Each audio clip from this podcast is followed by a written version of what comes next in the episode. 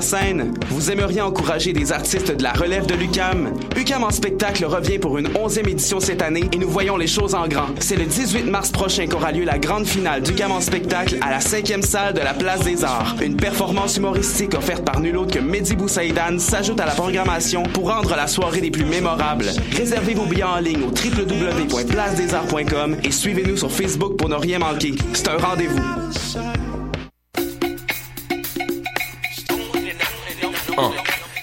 To Eat, c'est un brunch musical et ça se passe à Montréal.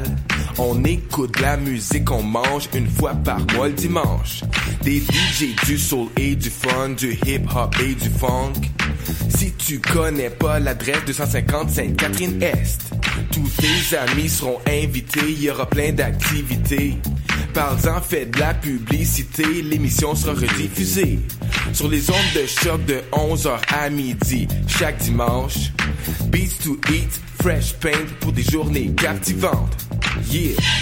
Pour prendre un verre entre amis, rien de mieux que le bar Grenade au coin de la rue Ontario-Est et Champlain. Le bar Grenade, une brasserie orientale tendance et branchée dans Ville-Marie.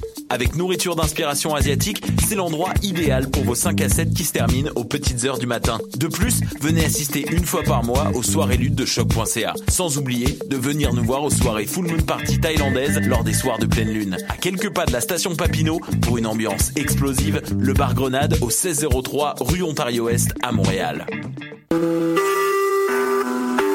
Vous écoutez Choc pour sortir des ondes.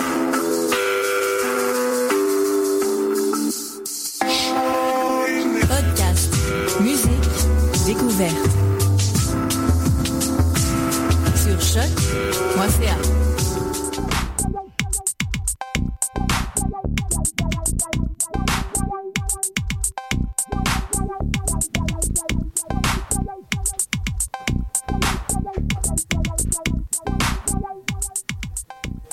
Popeuse, popeux, bonjour Je vous souhaite la bienvenue pour ce quatrième numéro de Pop en Stock France sur Campus Grenoble 90.8. Vous êtes de plus en plus nombreux à nous suivre et ça nous fait très plaisir sur la page Facebook de l'émission Pop en Stock France et vous pouvez réécouter bien sûr en streaming les émissions sur euh, campusgrenoble.org. Et on repart donc pour un nouvel épisode avec mon compère habituel euh, qui co-réalise ces émissions, Jonathan. Salut, Bonjour à tous. Et bien évidemment, c'est de tradition, un nouvel invité qui vient nous voir. Il s'agit cette fois de Alain Brouta, dit Wang. Bonjour à tous. Je vous parlais de G2L2 à la dernière émission, l'association G2L2 Corp, promotion et diffusion de la culture geek euh, en région Rhône-Alpes et tout particulièrement donc à Lyon. Et donc Wang en est le secrétaire et il est également rédacteur chez Manga News. C'est ça. Voilà, donc sois le bienvenu parmi nous. Merci. Et euh, tu es tout désigné donc pour, euh, pour parler de, de la série d'animation euh, que nous allons aujourd'hui approcher. Il s'agit de Samurai Jack, une émission, une, une, émission, une série d'animation, excusez-moi je bafouille, une série d'animation qui peut-être rappellera des souvenirs à certains d'entre vous et pour cause, puisqu'il s'agit d'un des grands projets de Genji Tartakovsky qui va revenir en 2016, Jonathan. Et oui. Euh, comme 2016 va marquer le retour sur Cartoon Network de Samurai Jack, il semble donc important de vous en parler un petit peu, surtout qu'en France c'est pas forcément très connu, et surtout de vous parler de son créateur Gendy Tartakovsky. Alors, Tartakovsky, pour ceux qui nous écoutent et qui approchent de la trentaine, c'est d'abord le laboratoire de Dexter. Puis, euh, après, un collaborateur assez fréquent de Craig McCracken sur les Super Nanas.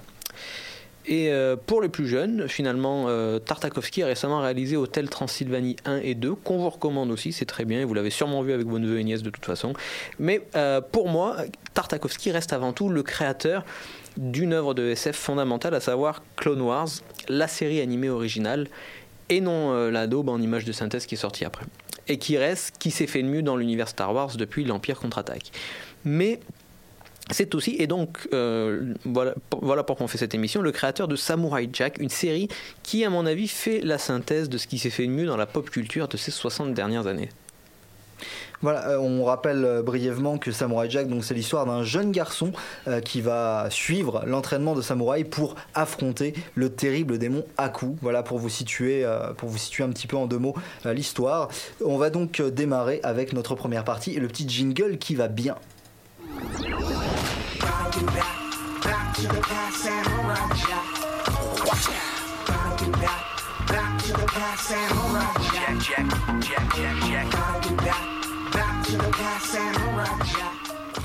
Et franchement, le Watcha, c'est ça qui fait tout dans, ce générique, qui est tout à, fait, euh, tout à fait exotique, je pense que vous l'avez remarqué. Et ce, justement, cette onomatopée Watcha, qui, qui en fait euh, symbolise une, tranche, une coupe euh, nette et franche du sabre, puisque pour affronter le démon Aku et ses sbires, euh, Jack possède un- une épée magique capable de, de combattre à peu près tout et n'importe quoi. Et s'il y a bien quelque chose qui gouverne cette série, c'est bien le mouvement et la grosse réflexion que Tartakovsky a posée sur le mouvement, Jonathan. Oui. Alors, c'est vrai que, outre la capacité de Tartakovsky de nous proposer une, fusion quasi parfaite de diverses références culturelles, et on le verra plus tard dans l'émission, ce qui fait la force de Samurai Jack, c'est surtout l'éloquence avec laquelle il réussit à nous raconter une histoire sans insister sur les dialogues, mais par le mouvement. Alors, pour revenir en arrière, quand Tartakovsky arrive en Amérique à la fin des années 70, alors, ce fils d'immigrés soviétiques a très vite capté la dimension non verbale de la culture pop américaine. Il débarque à 7 ans, ne parle pas la langue ou presque, ne sait pas lire, mais découvre les cartoons de la Warner, les Tex Avery, Popeye, Tom et Jerry et tous les autres, et a immédiatement été sensible à l'énergie dégagée par le mouvement de ces dessins animés. Mais l'art du mouvement touche non seulement, euh, surtout à l'époque, le dessin animé, mais aussi la pantomime, l'action, le burlesque, la musique, la comédie musicale, et c'est ce qui va permettre finalement à Tartakovsky de dépasser la barrière de la langue et de raconter une histoire autrement que par les mots. Donc du musical des années 50 à Samurai Jack, du cartoon Warner au film d'action de John McTiernan, tout repose sur cette même notion de timing et de rythme. Et c'est donc pas surprenant finalement que Tartakovsky se soit inspiré de la musique classique avec ses pauses suivies de mouvements rapides pour rythmer ses propres récits. Il suffit de voir un épisode de Samurai Jack pour voir que l'action est pratiquement toujours en parfaite synchronisation avec la musique ces contrastes, beaucoup plus appuyés pour la télé qu'en musique classique, sont là pour nous permettre de percevoir ces changements de rythme. Et Tartakovsky est passé maître dans cet art. En voyant les combats de Samurai Jack, vous ne serez pas surpris d'apprendre qu'ils ont non seulement inspiré les séquences de fight d'Iron Man, mais que John Favreau a carrément fait storyboarder à Tartakovsky les combats d'Iron Man 2. C'est donc notre perception non verbale du monde qui nous permet de percevoir ces contrastes et de les comprendre d'un point de vue émotionnel. Wang, en entendant un petit peu, euh, vu que tu te posais la question, la biographie de Tartakovsky, est-ce que tu retrouves euh, dans ton approche euh, qui a été inédite, hein, tu, as dé- tu as découvert la série pour préparer cette émission, est-ce que justement dans, ta- dans ton, dans ton appréhension, dans ton approche de la série, tu retrouves un petit peu le, le passé de Tartakovsky et est-ce que tu comprends justement certaines de ses références et comment tu les comprends? Oui, tout à fait. Bah, de, de Tartakovsky, j'avais vu quelques épisodes des Super Nanas dans ma jeunesse. Samurai Jack, j'étais passé à côté et donc j'ai regardé l'intégrale des, des quatre saisons pour préparer euh, cette émission. Et effectivement, moi qui ai plus une culture orientée manga, animation, on retrouve cette notion vraiment du, du mouvement avec des épisodes qui sont, enfin des séquences du moins qui sont quasiment muettes, où il y a vraiment que le mouvement et que la musique qui est importante. Et il y a euh, quelque chose qui se rapproche même plus du manga, euh, donc le manga papier plutôt que de l'animation. C'est euh, notamment tout ce qui est ligne de vitesse qui reviennent assez souvent, et aussi le découpage en cases. Euh, alors notamment, ben, euh, aime bien jouer avec le format de l'image, euh, à, écraser l'image pour avoir un format cinémascope 16 neuvième qui rappelle un peu les, westerns, tout ça, ou alors même de faire des découpes dans l'image, c'est-à-dire séparer le, cadre en, trois cases pour faire trois actions simultanées ou vraiment successives très rapidement. Et donc il y a vraiment cette notion de, de case, de mouvement qui est, qui, qui est très prépondérante. Et euh, sur le fait que Tartakovsky ait des, origines étrangères et qu'il ait découvert qui soit imprégné de la culture américaine par le, par le dessin animé, on sent qu'aujourd'hui il le retranscrit euh, par ce biais avec des, vraiment des, œuvres qui sont assez universelles. Mm, Tout à fait, et on a, euh, je trouve, une dimension euh, fortement mythologique qui passe aussi par le mouvement, notamment avec ce sabre, moi qui m'a énormément touché, déjà parce que ce sabre lui sauve la vie un nombre incalculable de fois, non seulement quand il se bat, certes, mais aussi quand il est dans des, dans des situations pas possibles, au bord de précipices, il se rattrape in extremis avec son sabre, enfin c'est un, truc de- c'est un truc de malade. Et au niveau du mouvement, on a vraiment une, euh, horizontalité dans euh, la façon dont il se déplace, parce que Jack est un personnage qui passe son temps à devoir avancer.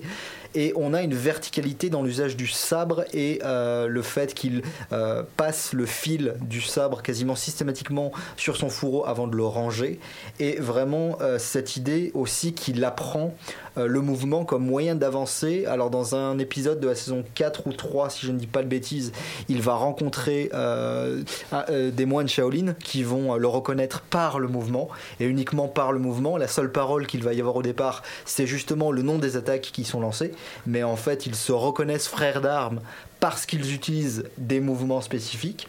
Et un second épisode important aussi, c'est quand Jack apprend à bondir. Euh, ça lui est nécessaire pour affronter Aku, puisqu'il faut savoir que le démon Aku est extrêmement grand. Il peut faire var- varier sa taille, c'est-à-dire il est très grand de base, mais il peut fa- faire varier sa taille euh, comme il le veut et se transformer en n'importe quel animal, donc des plus imposants aux plus petits. Et donc tant que Jack n'arrive pas à le découper totalement, il ne parviendra pas à, à s'en défaire. Et pour, euh, pour affronter Aku quand il est dans cette, euh, dans cette immensité, dans ce gigantisme, il est obligé d'apprendre à sauter lors d'un épisode. Donc vraiment, importance, euh, grosse importance du, du mouvement. Euh, Jonathan, est-ce que tu as encore d'autres petites anecdotes, remarques à ce Mm. sujet du mouvement? Bah, disons qu'outre le mouvement, c'est vrai, euh, de- des personnages eux-mêmes, on a ce mouvement euh, au sein même de, en, termes de mise en scène. quoi. C'est vrai qu'on a parlé des écrans splittés, tout ça. C'est vrai que c'est quelque chose qui, revient en, en permanence parce que c'est un langage vi- visuel, on va dire, quasiment universel. On comprend tout de suite euh, l'utilité de l'écran splitté ou même de réduire la taille de l'écran finalement pour raconter une histoire.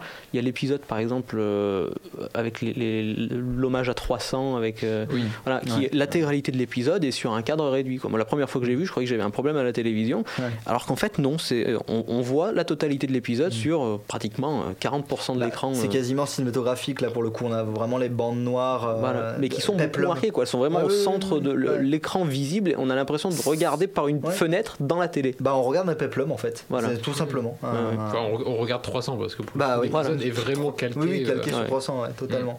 On s'attend presque à ce qu'il y ait un is Sparta quelque part avant, avant l'heure. Euh, oui, donc effectivement, une, euh, un travail artistique incroyable. Et d'ailleurs, si on fait un parallèle genre avec les Super Nanas, euh, le premier épisode des Super Nanas, le, elles, elles croisent un cafard dans la maison et donc elles sont, elles, bah, comme le sont parfois les petites filles, elles sont dégoûtées. Et le, et le professeur leur dit, mais vous savez, avec vos, avec vos petites têtes et vos grands yeux, euh, il, il est, il est largement plus effrayé de vous que vous ne êtes de lui. Et là, en fait, la, la réflexion, elle est sur le dessin et sur le côté cartoon Mm. complètement assumé. Et ça se retrouve également chez, chez Jack. Ça se retrouve dans toute l'œuvre de Tartakovsky, je, je trouve.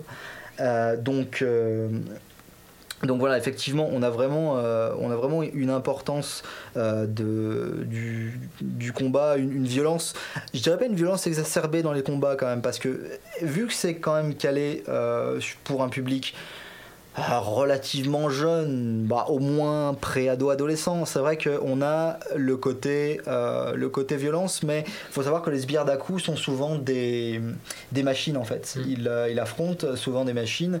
Et Wang, on avait une réflexion tout à l'heure sur euh, Oui. la, la substitution du, du sang par, par l'huile, par, l'huile, par exemple. C'est ça, en fait, dans le, dans, dans le troisième épisode, vu que les, les trois premiers épisodes forment une suite, après ça passe sur un rythme un peu plus épisodique, mais euh, sur, le, sur la grande bataille entre Jack et des robots scarabées, euh, en fait, euh, Tartakovsky a récupéré le, un des clichés de, de ce genre de bataille, enfin de récit de samouraï épique, où quand, le, quand il rentre dans une telle rage qu'il se couvre du sang de ses ennemis, là forcément, comme c'est un truc pour les enfants, il ne pouvait pas faire quelque chose d'aussi gore.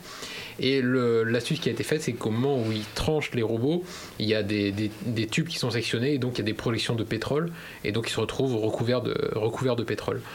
Et d'ailleurs, bah, ouais, cet aspect justement, euh, et- enfin, à la fois édulcoré et cyclique, euh, ça apporte une dimension, que tu parlais de dimension mythologique un petit peu tout à l'heure, euh, le fait que les, il y ait une progression euh, du héros, mais qui, mais comme les- c'est un format épisodique, c'est un, un éternel recommencement, c'est-à-dire qu'on a l'introduction de, de, de la série à chaque fois, de voilà, Aku. Qui, qui raconte l'histoire, et puis on part sur une histoire qui peut être complètement différente. hein. Tous les épisodes ont des, des univers un peu différents, mais ça on y reviendra un peu plus tard dans, dans l'émission, il me semble. Et en tout cas, il y a cet aspect où euh, c'est un, éternel combat, un éternel, un éternel recommencement, et c'est un peu le- une des caractéristiques de, l'initiation de l'apprentissage du samouraï, c'est que l'apprentissage n'est jamais terminé. C'est ça, exa- exactement. Euh, ce que je vous propose, messieurs, c'est euh, de se caler une première petite pause musicale avant d'attaquer tranquillement notre deuxième section de l'émission. Donc, on va s'écouter un titre, ma foi, très poétique euh, de Motherfucker, I'm fucking Dugdale.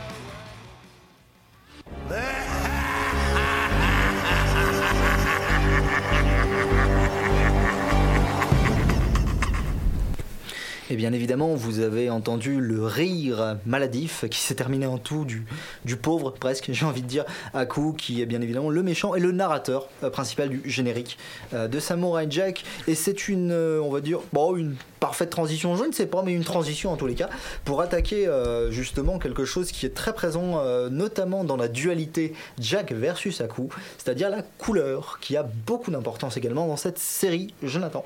Oui. Bah, en fait, on l'avait vu déjà dans notre spécial Crimson Peak, les couleurs servent aussi à raconter une histoire, et là, autant que le mouvement, dans, la mesure où on n'a pas trop de dialogue. Donc on a cette opposition très visible du blanc et du noir, du yin et du yang, et, et la plus qui est la plus importante des oppositions dans Samurai Jack finalement. Parce que a une couleur qu'on apprend à reconnaître tout de suite, c'est justement le noir et ce qu'elle représente. Si un personnage porte du noir, nous, on apprend à s'en méfier, mais pas forcément Jack. Alors pourquoi Jack est-il incapable de voir ce que représente le noir? Est-ce que c'est parce que le public est euh, à l'extérieur du récit, de la narration? Pas forcément.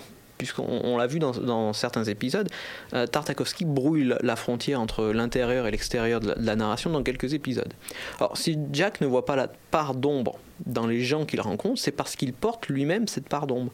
Son épée est noire, ses cheveux sont noirs, ses yeux sont noirs. Il porte d'un point de vue purement esthétique la marque d'Aku. Et c'est évident dès le troisième épisode qu'il y a un, véritable morceau de bravoure de Tartakovsky et ses équipes, puisqu'on a un épisode où il n'y a pas de dialogue, mais une scène de bataille de presque 15 minutes. On vous en a parlé, c'est celle où il finit plein d'huile. Dans cet épisode, donc, Jack affronte une armée de scarabées robots seul. Son kimono blanc est progressivement réduit en morceaux, il finit torse nu et rentre dans une rage destructrice. Il hurle, massacre les robots les uns après les autres, et dans une séquence animée au ralenti, on le voit être progressivement couvert donc de ce sang, de cette huile de moteur noire en, vérité, et il finit le combat couvert d'huile, des pieds à la tête, et après 10 minutes de silence, on l'entend parler pour la première fois, il nous dit, et il dit, vous ne vous échapperez pas. Et il massacre effectivement les robots jusqu'au dernier, dans la plus grande joie. Il finit debout sur le champ de bataille, complètement couvert d'huile noire, et lance même un regard assassin à son pote chien archéologue. Euh, C'est pour ça que c'est bien aussi Samurai Jack. C'est la seule série où on peut parler de chien archéologue. C'est vrai. Et donc, Ça m'a beaucoup perturbé d'ailleurs cet épisode-là. Voilà. des- Mais Pourtant, j'ai vu Doctor Who un certain nombre de fois. Il y a des trucs, Voilà. trucs bizarres. Du coup, enfin bref, cette séquence nous rappelle évidemment le, le No Prisoners de Laurence d'Arabie qui charge les Turcs avec son armée de bédouins et qui finit au milieu des cadavres avec sa djellaba blanche couverte de sang rouge. Donc euh, un autre hommage peut-être au film de, de, de samouraï. Et, euh, et c'est pareil donc dans cette séquence. Elle nous rappelle évidemment qu'il y a toujours un équilibre entre le blanc et le noir, le yin et le yang, entre Aku et Jack.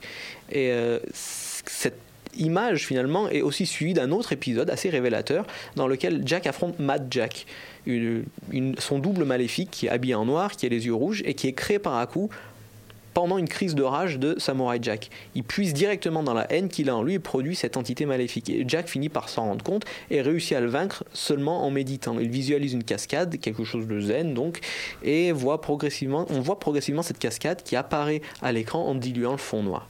Ouais, et d'ailleurs, euh, dans cet épisode-là, très précisément, tu fais bien de le citer, euh, on, on retrouve encore une fois l'importance du mouvement, mais du coup par l'immobilité, puisque pour vaincre Mad Jack, la seule solution qu'a Jack, c'est de ne pas bouger, tout simplement. C'est de méditer et de ne pas bouger. Et Wang, je pensais à toi euh, sur un épisode tout particulier, justement, où la couleur a une importance absolument capitale, et, euh, et- et c- cet épisode est d'une beauté d'ailleurs incroyable. Il va affronter un, le samouraï va affronter un ninja dans un, dans un épisode. Et euh, le jeu des couleurs est tout à fait, euh, tout, tout à fait alléchant parce que le, le ninja est caractérisé par le noir et euh, Jack, lui, va être caractérisé par le blanc. Euh, et d'ailleurs, il va avoir cette phrase envers son adversaire il va lui dire Toi, tu as appris à te battre dans l'obscurité, moi, j'ai appris à me battre dans la lumière. Donc, euh, est-ce qu'il n'y a pas. Est-ce que tu ressens pas dans cet épisode-là Je pense que tu t'en rappelles, tu t'en rappelles suffisamment. euh, Justement, euh, tout cet hommage à l'imaginaire du yin, du yang qu'on retrouve un petit peu dans le manga, dans l'imaginaire asiatique? Comment tu le. Il y, a, il y a un peu de ça, oui. Alors après, il faut savoir qu'au au Japon, et ça je pense que, que Tartakovsky ne l'a pas pris en compte, euh, les, enfin, le blanc et le noir n'ont pas du tout la même signification que les occidentaux peuvent avoir. Notamment, bah, le blanc, c'est la couleur du deuil. Donc c'est... Dans, dans le, j'ai essayé de l'analyser dans le cas de la série, c'est pas forcément très très marqué. Par contre, oui, c'est vrai que cet, cet épisode-là joue vraiment sur ce contraste, vu qu'il n'y a plus que ces deux couleurs à l'écran. On voit peut-être un peu la, la peau de Jack et encore pas, pas vraiment, et les yeux du shinobi. Du Mhm. shinobi. Euh, Il y a un autre épisode comme ça aussi, c'est celui de la maison hantée, Oui, où il y a sûr. un passage au moment où, enfin, qui devient un, un combat vraiment spirituel. Oui.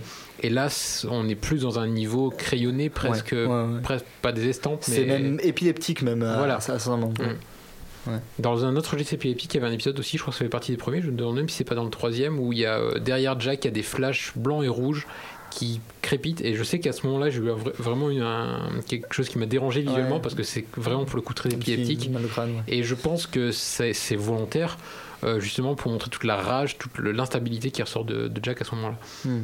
Et d'ailleurs, euh, bah, il est d'autant plus lié à Jack que dans un épisode assez assez dur d'ailleurs je sais je sais plus si c'est un épisode complet ou un double épisode où en fait Aku sans faire exprès va, va, va l'infecter en fait il va, il va lui éternuer dessus Saison 4. Euh, voilà, dans la saison 4, il va, et du coup, il va prendre les germes, mais vraiment comme un virus de Haku en lui. Il va progressivement se, se laisser contaminer par, euh, par Haku et devenir et exacerber euh, justement tout son côté sombre. Et, c'est, et c'est, ça fait partie des épisodes assez terribles parce qu'il il en, il en souffre atrocement et il va être sauvé vraiment in extremis de cette part d'ombre. Mais il ne va être sauvé finalement que par lui-même et l'appui de ses, de ses confrères euh, Shaolin. Mm. Et de ses, Euh, et de ses expériences passées Et de aussi. ses expériences passées, bien sûr. D'ailleurs, euh, d'ailleurs, voilà, importance de la couleur aussi dans, dans cet épisode très doux et très triste à la fois, où Jack en fait revient chez lui et en fait il va comprendre qu'il revient chez lui. Et justement, ça s'appelle donc Jack Remembers the, the Past dans la version originale. Il se rappelle de son passé et il se rappelle de, de, l'enfant qu'il était. Et on voit beaucoup de, de couleurs là, pour le coup, des couleurs chaudes. Quand il se rappelle le passé, c'est souvent des couleurs chaudes, mais des couleurs pas, les couleurs du feu agressif, mais euh, la couleur par exemple des champs euh, dans lesquels il se promenait ou euh, où il tressait des paniers avec sa, mère. Voilà, donc je pense qu'il y a un code, un, code couleur. Alors du coup, je trouve quand même intéressant, je sais pas Jonathan si tu l'avais noté comme ça, ce que tu as dit Wang par rapport au fait que Tartakovsky n'a peut-être pas pris en compte la signification différente du blanc et du noir pour les occidentaux et les, les orientaux. Est-ce que tu l'avais ressenti comme ça, toi Non, je pense que c'est plus une- un goût de, de- de dessinateur et de voilà, il s'est pas posé la question plus que ça, je pense. C'est quelque chose que L'opposition de base, on va dire, c'est vraiment le blanc par rapport au noir sur le fond rouge. Quoi. C'est euh, quand on prend Aku et Jack, c'est ces trois couleurs-là qui sont vraiment euh, essentielles.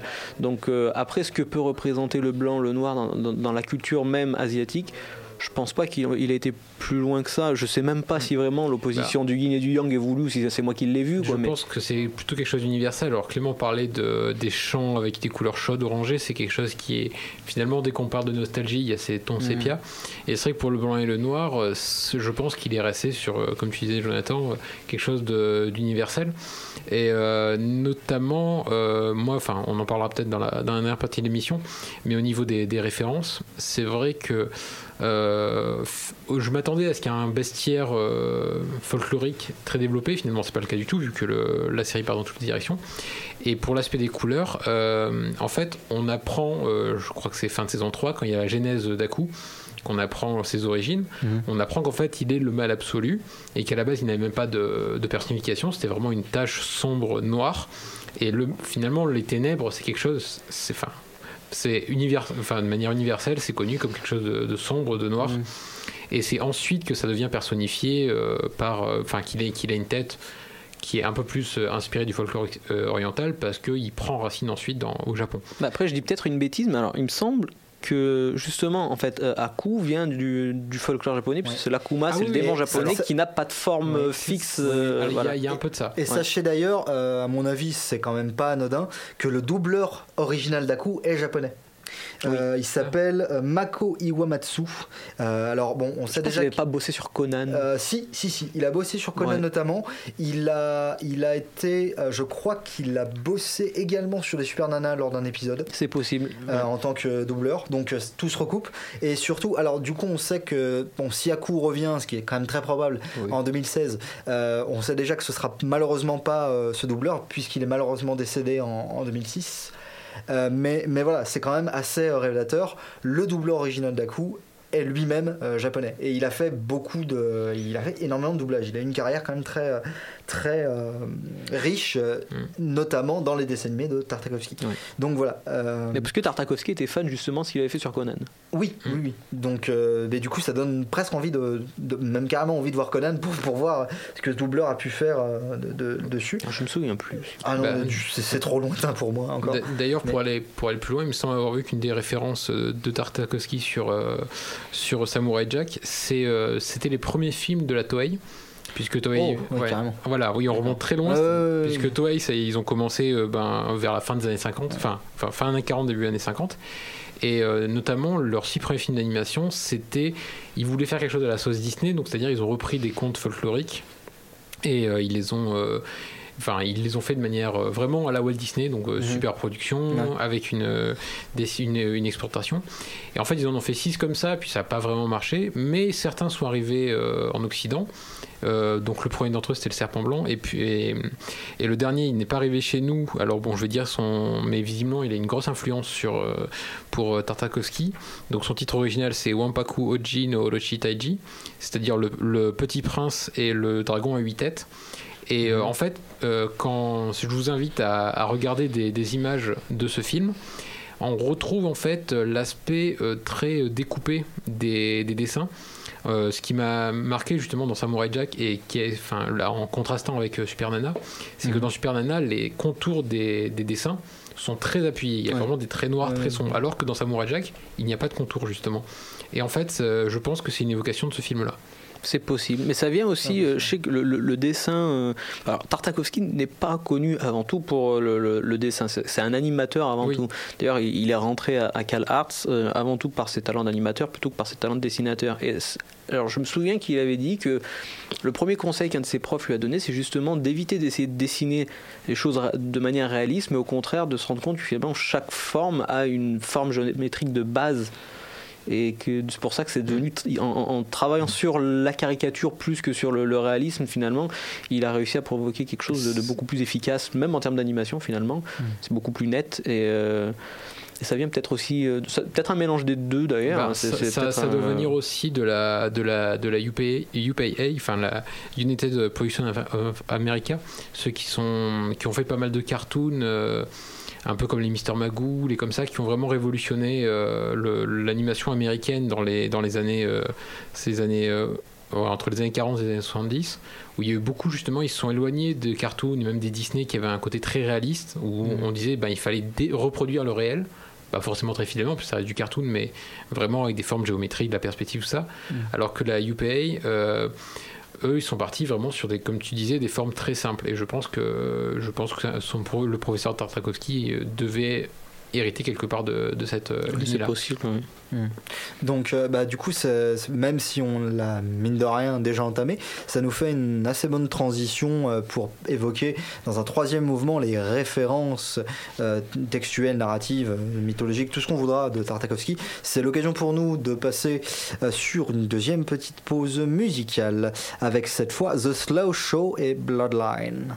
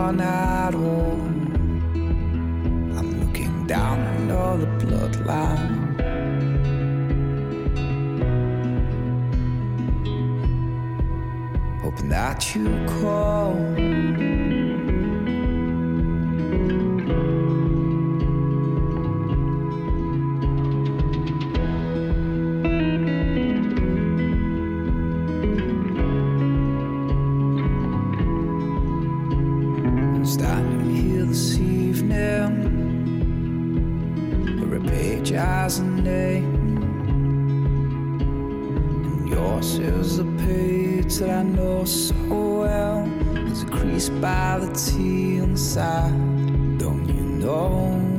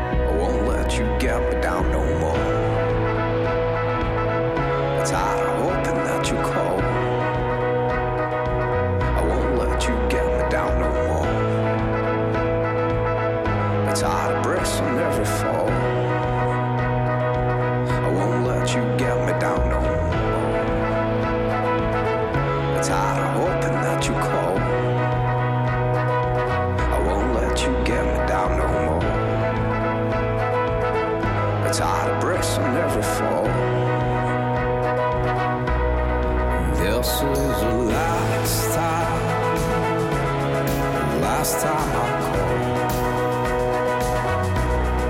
This is the last time, the last time I call. I won't let you get me down no more. I'm tired of hoping that you call.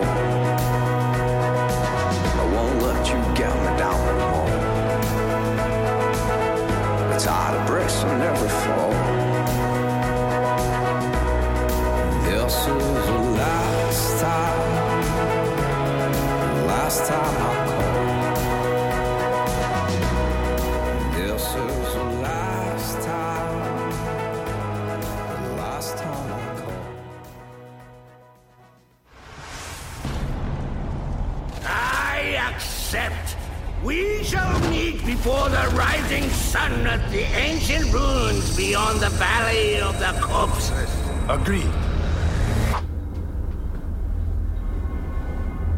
Is that east or west of the Crimson Hall of the Ogre? East. East, right. You know where that is? Yes, yes, I will find it. Do not worry. You sure? No, no, don't worry. I remember now. I can give you a ride if you... I will find it! Then I'll see you there! Vous êtes toujours sur Campus Grenoble 90.8 pour Pop en Stock France avec Clément Pellissier, Jonathan Frioco et Wang qui nous a rejoint pour cette émission. Euh, et je vous avoue que c'était dur, pour, au moins pour Jonathan Jonathan et moi, de ne pas éclater de rire. hein. parce que, en fait, la petite séquence que vous venez d'entendre, euh, elle est tout à fait révélatrice de, euh, du, côté cartoon qu'il peut y avoir dans cette série et de l'incroyable nombre de références qu'il peut y avoir dans cette série. Alors, pour ceux qui ne maîtriseraient vraiment pas l'anglais, en gros, euh, Aku et Jack, dans la saison 4, se défient, mais je veux dire, ils se défient vraiment. C'est plutôt même Aku qui défie Jack en lui disant écoute, il faut qu'on en finisse parce que ça n'a plus de sens. On passe notre temps à se, à se poursuivre et à se taper dessus sans que ça ne donne rien. Donc, on va, on va, on va se battre. Et là, ils étaient en train d'essayer de se don- donner rendez-vous à, un endroit pour se battre. Et, euh, et le problème, c'est que euh, Aku voulait s'assurer que Jack trouve l'endroit. Donc, euh, voilà. Et c'est tout à fait, euh, tout à fait révélateur du, du côté cartoon parce que Aku, bien évidemment, euh, va vouloir imposer des règles. Jack aussi dans ce combat. Et Aku, bien évidemment, va passer son à tricher. Et c'est très très drôle.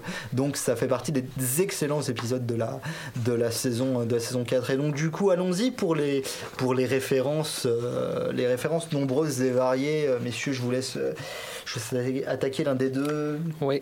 Allez. Bah, c'est vrai que alors, des références, on en a cité déjà quelques-unes juste avant la pause musicale.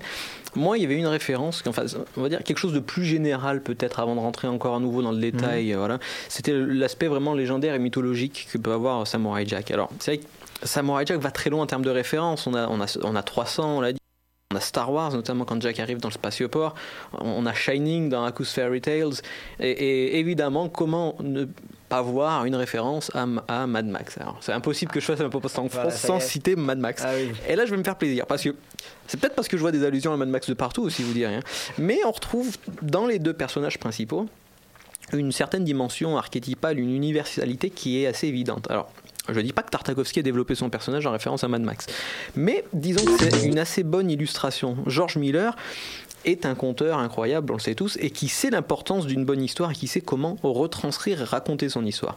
Et même si Tartakovsky se juge moins bon raconteur d'histoire que les metteurs en scène en prise de vue réelle, il donne à Jack euh, la même universalité que Max finalement. Ce sont deux personnages que l'on perçoit par le biais de la transmission. Alors je m'explique. Ça gêne pas de passer de Mel Gibson à Tom Hardy dans Mad Max parce que les histoires concernant Max nous sont en particulier à partir de Mad Max 2, racontées comme une légende par les gens ayant entendu parler de lui, par les enfants qui l'ont rencontré. On s'en fout de la tête qu'il a au final. C'est une sorte de héros légendaire ou anti-héros. Pareil pour Jack. Au fur et à mesure de la série, il obtient de plus en plus cet aspect légendaire dès que les enfants de par le monde commencent à parler de lui, à se raconter ses histoires, ce qui agace à coup d'ailleurs, à jouer à Samurai Jack et à chanter même la chanson du générique. Donc on a d'ailleurs dans l'épisode Aku's Fairy Tales qui, qui- un épisode qui se termine sur les enfants qui racontent leur propre version des histoires de Jack.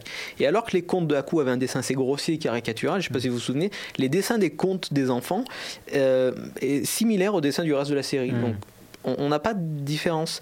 On se retrouve même avec un épisode, Jack's Tales, composé de petites histoires sans lien, les unes avec les autres, ni avec l'arc narratif global de la série. Et euh, vu le nom, le nom de l'épisode, c'est probablement d'autres histoires racontées par les enfants. Alors, est-ce que c'est vraiment arrivé à Jack ou est-ce que c'est une légende? On ne sait pas, mais d'un point de vue narratif, c'est mis au même niveau que les autres épisodes. Et euh, c'est ce qui est intéressant finalement, c'est cette, cette universalité qui derrière nous permet, nous, de voir ce qu'on y veut des les références qu'on veut. Et là d'ailleurs on parle carrément même de mise en abîme puisque en fait tu parlais du générique qui était chanté par les enfants. Je Ouais. pense aussi à un épisode euh, où alors Jack est caractérisé par euh, plusieurs choses donc on l'a dit le sabre, le kimono et la paire de sandales. Ah oui. Et à un moment donné dans un épisode là aussi très drôle d'ailleurs euh, Jack va se faire casser sa paire de sandales euh, par des motards très peu soigneux Mm. qui va mettre un certain temps à latter d'ailleurs et en fait il va avoir beaucoup de mal c'est le cas de le dire à trouver chaussures à son pied et on va voir à quel point les sandales lui sont indispensables pour se battre et pour se maintenir en équilibre. Et en fait à un moment donné il va rencontrer enfin le menuisier qui va pouvoir le sortir de la panade euh, pour, euh, pour lui faire une nouvelle paire de sandales. Et ce menuisier a un petit garçon.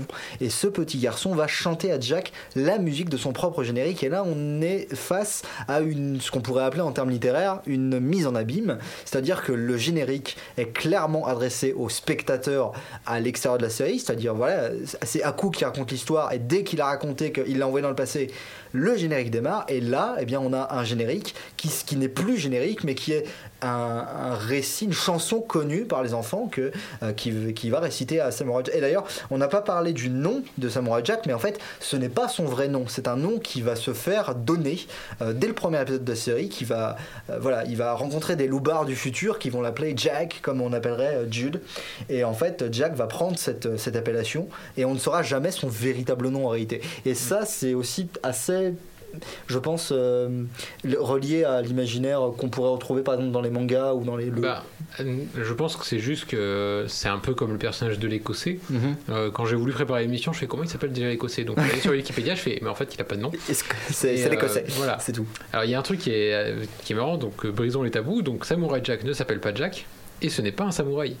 Parce que si Mhm. on prend la définition même d'un samouraï, il n'en a pas vraiment les codes. Je vais pas rentrer trop dans le détail. Ah bah, Mais euh, bah, disons que normalement, bon, pour faire très simple, un samouraï généralement ça c'est au service d'un clan ou d'un maître. Là pour le coup, il a plus l'aspect d'un fils de shogun ou d'un prince pour faire quelque chose comme ça. Et en fait, la dimension de Jack qui nous est présentée, c'est la dimension du vagabond, la dimension du ronin, donc le, le samouraï sans maître, si on peut, si on, si on veut vraiment rapporter à ça. Mais euh, ce qui est intéressant, tu parlais de, de mise en abîme. Moi, j'ai une autre mise, en- mise en abîme à faire, c'est que le fait que euh, le, créateur, donc Yannick Tartakovsky et Jack, ont beaucoup d'atomes crochus, notamment le fait qu'ils sont tous les deux des citoyens du monde. Alors, on a cette, figurine, euh, cette figure de personnage solitaire qui parcourt le. qui, normalement, un samouraï ou un ronin, ça parcourt le Japon. Là, on a, dès le premier épisode, euh, ce Jack enfant qui va parcourir le monde et qui va s'imprégner de toutes les cultures du monde, enfin, du moins de, de l'Eurasie. Euh, mais euh, et ensuite qui va traverser les époques puisque même si tout se passe dans le futur il y a quand même des, enfin pas vraiment des anachronismes mais il y a des inspirations qui viennent de toutes les époques et donc euh, lui- le personnage de Jack s'inspire de tous ces arts notamment on en parlait tout à l'heure des moines Shaolin Ça me laisse il les arts Shaolin il sait se battre à l'arc il sait, il sait tout faire et euh, donc en fait, euh, en fait, plus qu'un véritable samouraï, on a la figure du vagabond qu'on retrouve. Donc, euh, Jonathan parlait de Mad Max. On peut aussi, euh, on a aussi la figure du western, puisque les films de samouraï et les films de western euh, n'ont pas cessé de s'inter-influencer les autres. Le fameux héros sans nom, quoi. Clint Voilà, Eastwood, le les héros sans nom. samouraïs. Bah, Mad Max lui-même d'ailleurs. Voilà, les- puis après, il y a tous les films de Si, Kurosawa. Max, euh, Bah, disons qu'il Max Rokatansky, on a même son nom de Oui, famille. oui, non mais le- euh, je veux dire par rapport aux gens qui le, qui le côtoient, qui le croisent.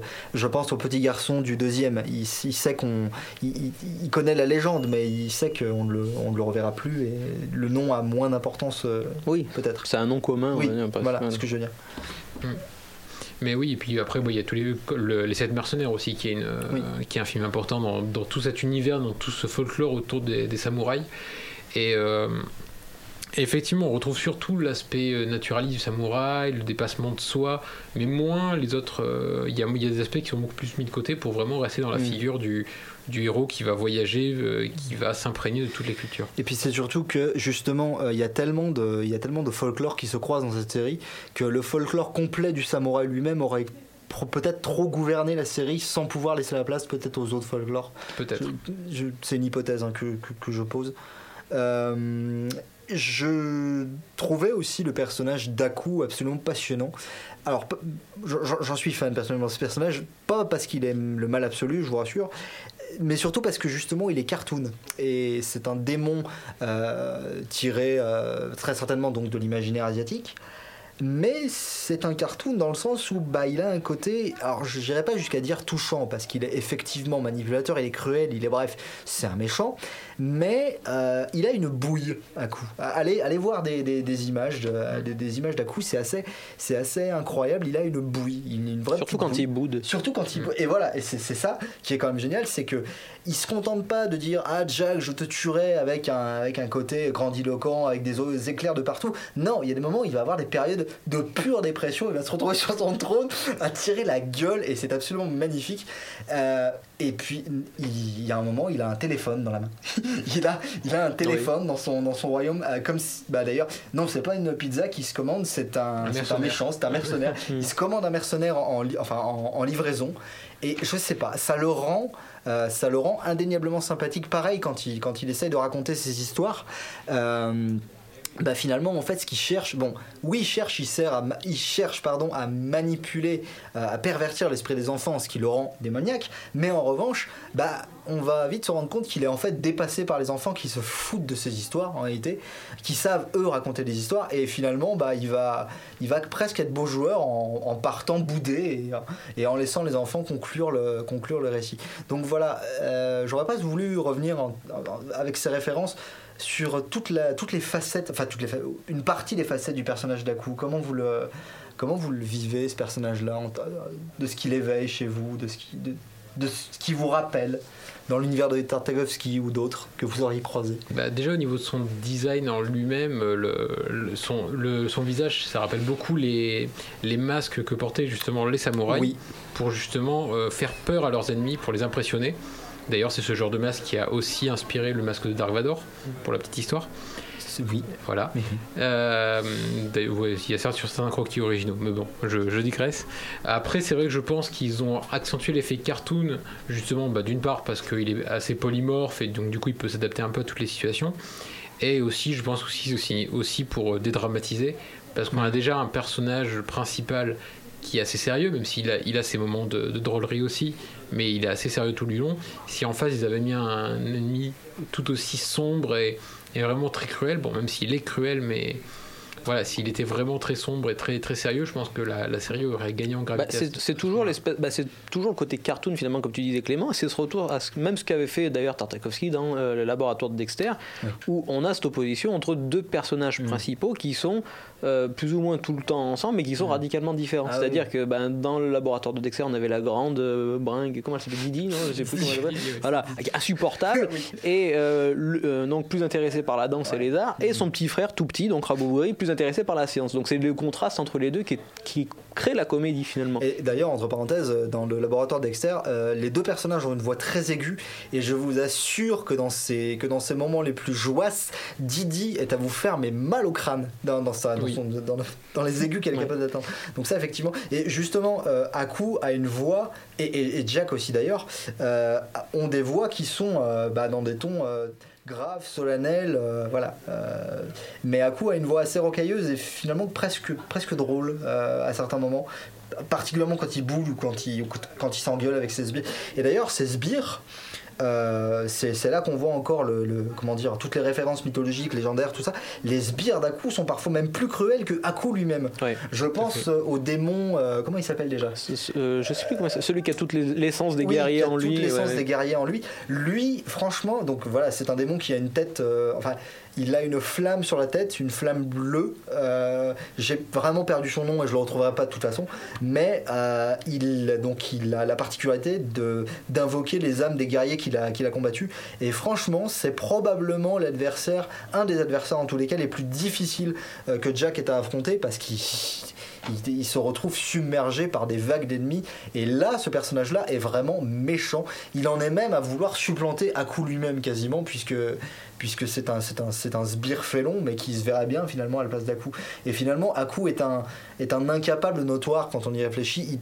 Il, il est très fort pour emmerder Jack, si je puis dire, euh, mais finalement, lui-même, bah, contre, avec le sabre, il se rend bien compte que, euh, qu'il peut pas lutter. D'ailleurs, à un moment donné, il essaye d'utiliser le sabre contre Jack et ça ne fonctionne pas, puisque le sabre est conçu pour, euh, pour euh, ne, ne Pour pas, ne pas le blesser le bien, pour ne pas, pour ne pas faire mal au bien. Et d'ailleurs, la, la, juste une petite dernière remarque sur un autre épisode. C'est, on a parlé de la naissance d'Aku, qui est fortement mythologique, qui rappelle la boîte de Pandore d'ailleurs, puisque c'est un peu la faute des humains si Aku est né. Enfin, si Aku a pris cette forme-là et ce Voilà, libre arbitre-là plutôt. Et on a un autre épisode qui me paraît moi très important, c'est la, la l'épée. Euh, comment comment l'épée euh, est en- vient entre les mains du, du- alors c'est son grand-père, c'est Non, de son père. Son père. le Son du père. père, oui, le du père de Jack.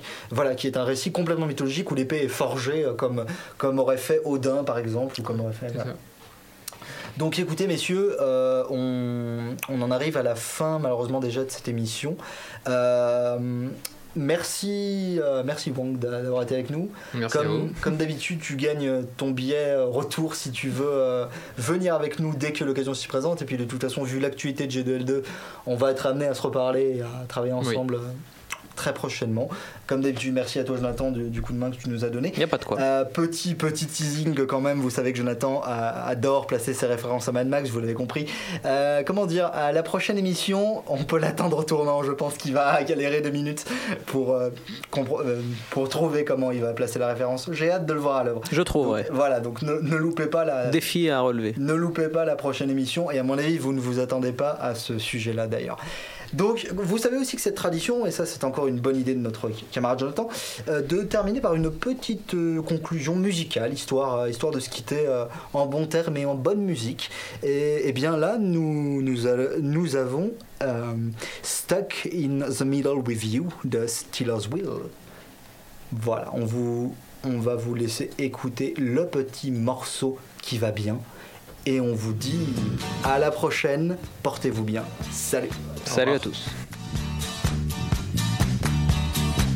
Well, I don't know why I came here tonight. I got the feeling that something ain't right. I'm so scared in case I fall off my chair. And I'm wondering how I'll get down the stairs. Clowns to the left of me, jokers to the right. Here Yes, I'm stuck in the middle with you. Souhaitez assister à un événement créatif dédié aux arts de la scène? Vous aimeriez encourager des artistes de la relève de l'UCAM? UCAM en spectacle revient pour une 11e édition cette année et nous voyons les choses en grand. C'est le 18 mars prochain qu'aura lieu la grande finale d'UCAM en spectacle à la 5e salle de la Place des Arts. Une performance humoristique offerte par nul autre que Mehdi Boussaïdan s'ajoute à la programmation pour rendre la soirée des plus mémorables. Réservez vos billets en ligne au www.placedesarts.com et suivez-nous sur Facebook pour ne rien manquer. C'est un rendez-vous. Uh. Beats to Eat, c'est un brunch musical et ça se passe à Montréal. On écoute la musique, on mange une fois par mois le dimanche. Des DJ du soul et du fun, du hip hop et du funk. Si tu connais pas l'adresse 250 Sainte-Catherine-Est, tous tes amis seront invités, il y aura plein d'activités. Parle-en, fais de la publicité, l'émission sera rediffusée sur les ondes de choc de 11h à midi chaque dimanche. Beats to eat, fresh paint pour des journées captivantes. Yeah! Pour prendre un verre entre amis, rien de mieux que le bar Grenade au coin de la rue Ontario-Est et Champlain. Le bar Grenade, une brasserie orientale tendance et branchée dans Ville-Marie. Avec nourriture d'inspiration asiatique, c'est l'endroit idéal pour vos 5 à 7 qui se terminent aux petites heures du matin. De plus, venez assister une fois par mois aux soirées luttes de choc.ca. Sans oublier de venir nous voir aux soirées Full Moon Party thaïlandaise lors des soirs de pleine lune. À quelques pas de la station Papineau, pour une ambiance explosive, le bar Grenade au 1603 rue Ontario-Est à Montréal. Vous écoutez Choc pour sortir des ondes.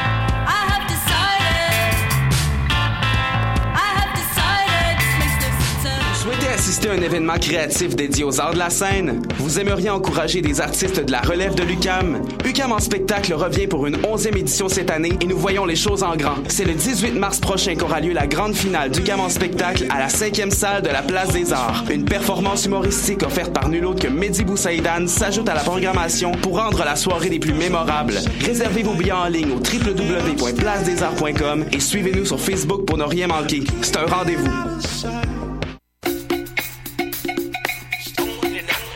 Uh. Beats to Eat, c'est un brunch musical et ça se passe à Montréal. On écoute la musique, on mange une fois par mois le dimanche. Des DJ du soul et du fun, du hip hop et du funk. Si tu connais pas l'adresse 250 Sainte-Catherine-Est, tous tes amis seront invités, il y aura plein d'activités. Parle-en, fais de la publicité, l'émission sera rediffusée sur les ondes de choc de 11h à midi chaque dimanche. Beats to Eat, Fresh Paint pour des journées captivantes. Yeah!